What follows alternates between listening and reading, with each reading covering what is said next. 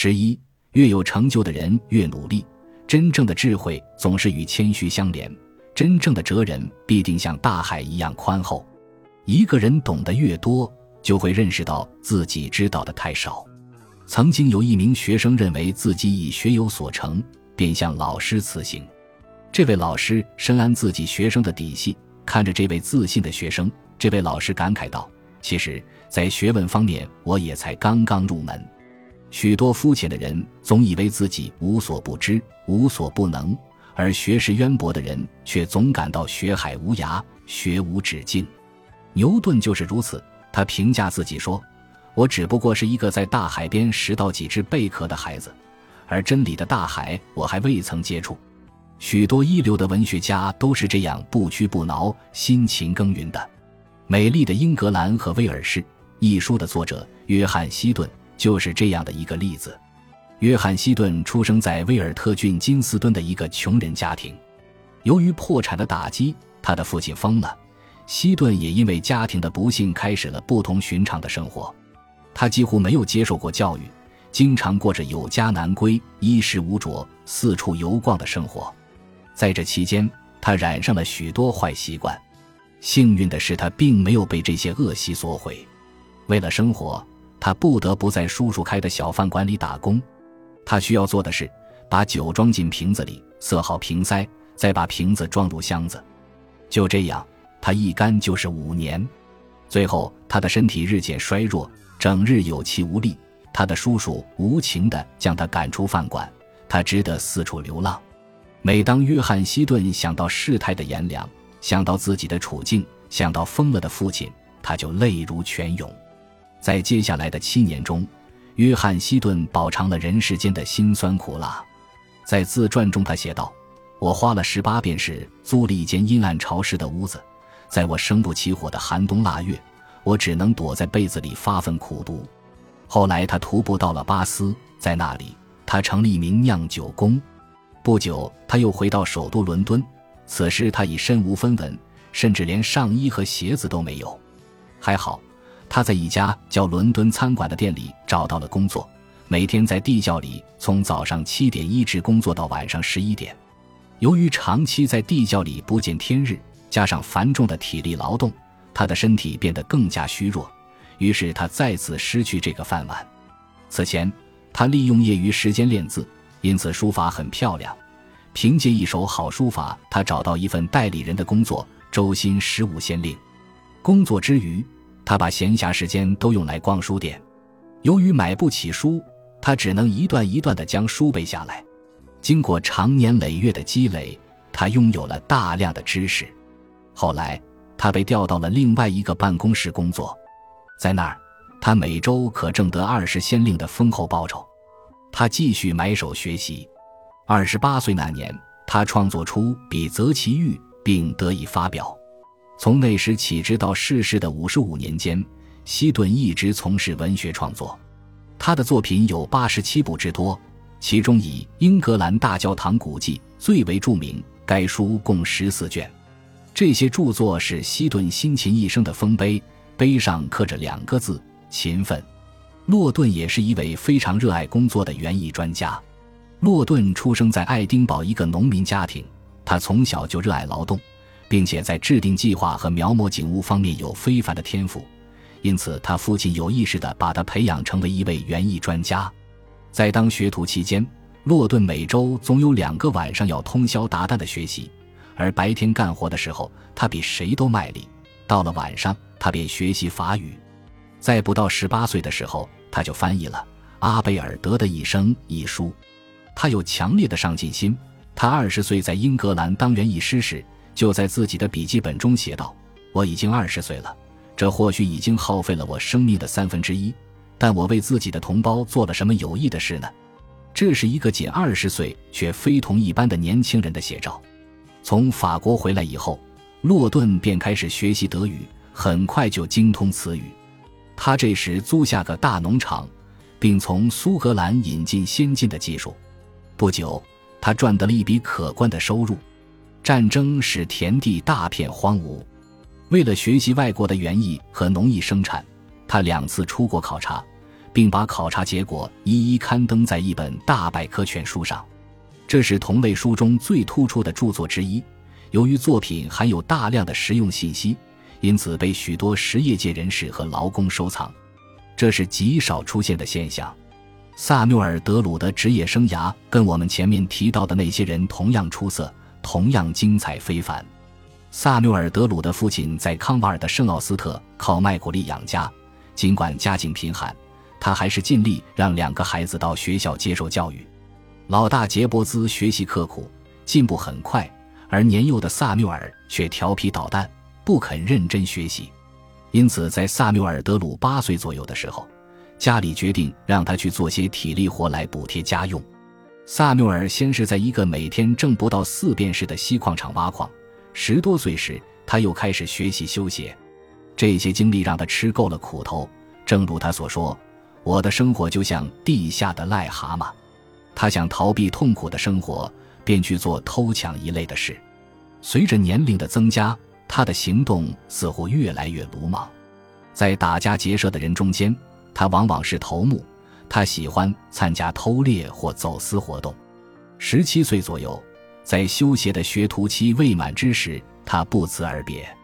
晚上，他就睡在野外的干草堆里。最后，他冷得忍受不了，无奈只得回去重操旧业。很快，他来到普斯茅斯经营制鞋生意。随后，在卡沙德，他幸运地获得了一笔棍棒比赛奖金。当时，他每周能赚到八千令。但他觉得这太少了，他想挣大把的钞票，加上天性冒险，于是他只有铤而走险，走私。但这让他差点送了命。据说一天晚上，消息传遍卡拉福特，走私船快到岸了，要装运货物。那个地方的成年男性几乎都是做走私生意的，他们已准备好货物，只等船来。船一到，一部分人留在岸上放哨并装运货物。另一部分人在海上操纵船只，萨缪尔就在其中。那天晚上天黑如漆，刚开始装货时，狂风大作，巨浪滔天，但船上的人咬紧牙关，决定挺住。这时，萨缪尔待的那条船上有个船员的帽子被风吹掉了，在大伙为他抓帽子时，船翻了，上面的人全部掉到海里，其中三个人立刻就被海浪卷走了。其余的人则紧紧抓住船，打算缓口气，但这时他们发现船正飘向大海深处，大伙儿只得弃船逃命。此时他们离岸边还有两英里，由于天黑辨不清方向，经过三个小时的苦苦挣扎，萨缪尔和其他两三个人终于摸到了岸边的礁石，在那儿，萨缪尔冷得瑟瑟发抖，后来整个身体都麻木了，直到天亮才有人发现他们。人们从货船上搬来一桶白兰地，用斧头劈开桶盖，给幸存者每人倒了一碗酒。喝下酒后，休息了一会儿，萨缪尔才精疲力竭地在其栖身的雪地里步行了两英里，回到自己的住所。萨缪尔最初的人生毫无希望，他偷水果、修破鞋、舞弄棍棒、走私。然而，成年后的萨缪尔却令人意外地成为传播福音的牧师。并写下了许多优秀作品，所幸的是亡羊补牢，未未晚也。萨缪尔决定洗心革面，把旺盛的精力用到正道上来。他随着父亲回到了圣奥斯特，并在那里找到一份制鞋的工作，即日领取报酬。也许上次走私的经历使他开始认真对待生活。不久，他深深地迷上艾姆克拉克博士充满说服力的布教。此时。唯一的兄长离他而去，这使他伤感不已。萨缪尔决心开始学习，可是发现自己早已忘了如何读写。当时，一位朋友甚至开玩笑说：“萨缪尔的字就像是掉到墨水瓶的蜘蛛在纸上爬过一样。”后来，萨缪尔深有感触地说：“书读得越多，我觉得自己越无知；我觉得自己越无知，就越想读书。我在闲暇之余总是读书。”为了工作出色，我用来读书的时间十分有限，但办法总是有的。我经常利用吃饭的空闲读书，一顿饭下来能看五六页。读完洛克的《论知识》后，我茅塞顿开，感到一种前所未有的感悟。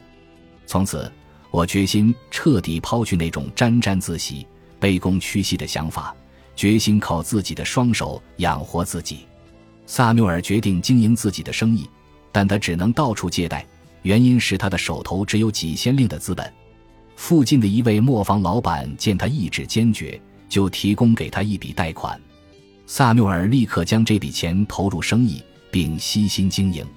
真是天道酬勤，当年年底他就还清了全部贷款。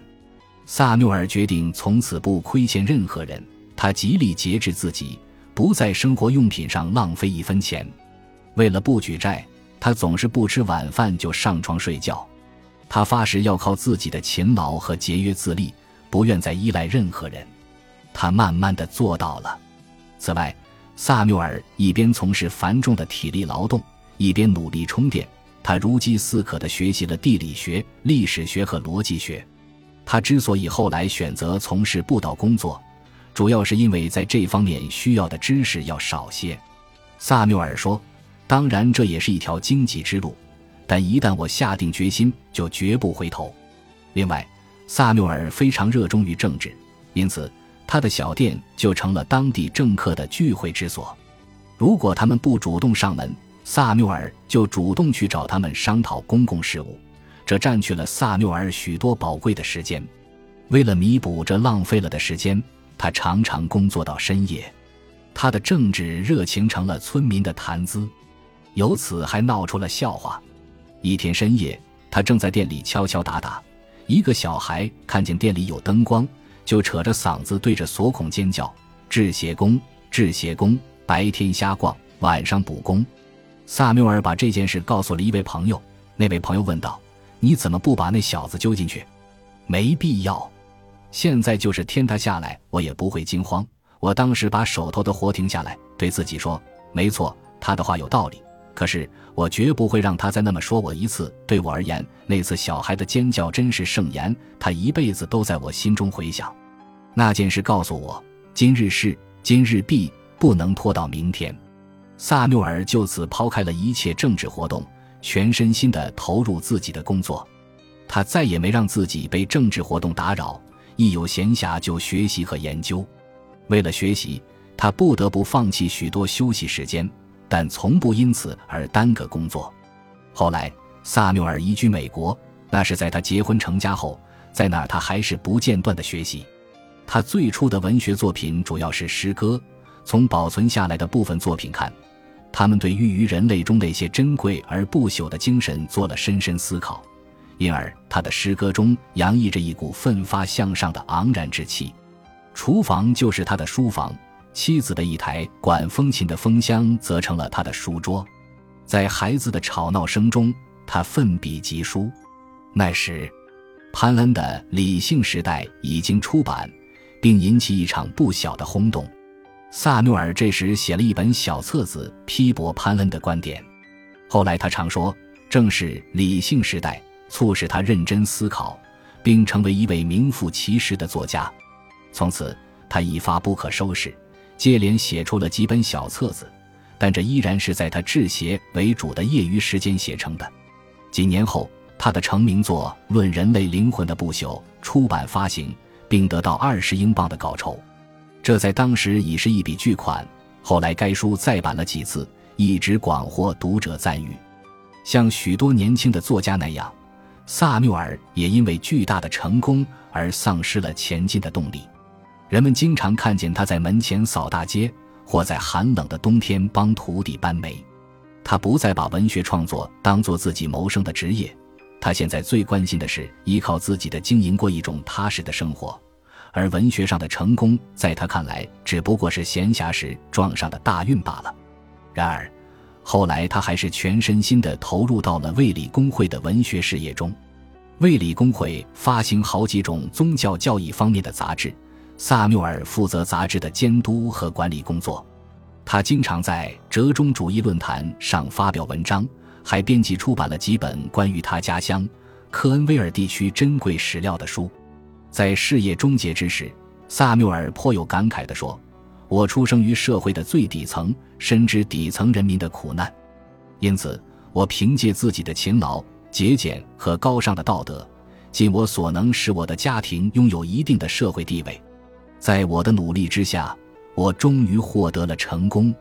约瑟夫·休谟从事着完全不同的职业，但他同样具有百折不挠的精神。休谟资质平平，但他异常勤奋诚实。他的人生格言是“百折不挠”，并且终生践行。在休谟很小的时候，父亲就去世了，母亲靠在蒙特罗斯开的小店养家糊口。后来，母亲把休谟送到一位外科医生那儿学习医术。毕业后，他以外科大夫的身份去过印度几次。后来，他在东印度公司获得从业资格。由于休谟工作极其勤奋，并且脾气好，他获得了上司的赏识。上司认为他能够担当重任，因此不断的提拔他。一八零三年，马哈特战争爆发，休谟随鲍威尔将军出征，在战斗中，翻译员意外牺牲。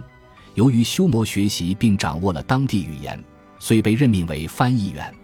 后来，他又当了医疗队长。然而，这些工作对他来说还远远不够，他又兼职出纳员、投递员，在这些工作岗位上，修谟都干得兢兢业业。此外，他还负责军需品采购，这一美差给军队和他个人都带来极大的好处。十年后，休谟带着一笔财富回到了英国。他回国后的第一件事就是出资帮助家乡的贫困者。可是，休谟从来不是那种成功之后就贪图安逸之人。工作和劳动对他来说就是快乐和幸福的。为了掌握国家和同胞的实际状况。他遍访了英国的每一个城镇，此时，英国的制造业已享有盛名。同时，为了了解其他国家的情况，他多次出国游历，拓展视野。休谟于1812年回到英国之后，他进入国会当了议员。除短期中断外，他连任了议员三十四年。据史料记载，他的第一篇演说是关于公共教育问题。在漫长而令人尊敬的职业生涯中，休谟一直十分关注公众教育及其他社会问题，比如改善犯人条件的刑法改革、银行储蓄、自由贸易、经济发展与艰苦奋斗、扩大民权等。对于这些有益公众的问题，他全身心投入，到处奔走呼吁。他依旧像年轻时那样全力以赴，不遗余力。他并不是一个伟大的演说家。但他的话句句坦率、单纯、真诚，值得信赖。事实是一个人品质最好的试金石，这话很适用于约瑟夫·休谟，因为没有人像他那样受到过各方面的嘲笑。但休谟对此充耳不闻，坚守在自己的工作岗位上不为所动。他常常受到各派的打击，人们并未发现他所起的力量和作用。但是，就在冒着被选民攻击的危险情况下，他推动了金融改革，休谟有超出人们想象的巨大工作量。他每天早上六点起床处理来信，然后准备提交给议会的报告。早餐后开始接待来访，经常一个上午要接待二十人之多。他总是准时参加议会会议，有时候会议延迟到下午两三点，但他从不早退。月复一月，年复一年，他无数次以优势票数当选。但也因此不断遭到打击、排斥，甚至冷言恶语的讥讽。许多时候，他孤立无援，形单影只。面对挫折和失意，他谦和刚毅、顽强坚韧，从不气馁。每当自己的建议越来越多地被采纳时，他总是忍不住老泪纵横。正如修魔传记所描写的那样，他是人类坚韧不拔的品质的最好的典范。自主箴言。真正的智慧总是与谦虚相连，真正的哲人必定像大海一样宽厚。一个人懂得越多，就会认识到自己知道的太少。本集播放完毕，感谢您的收听，喜欢请订阅加关注，主页有更多精彩内容。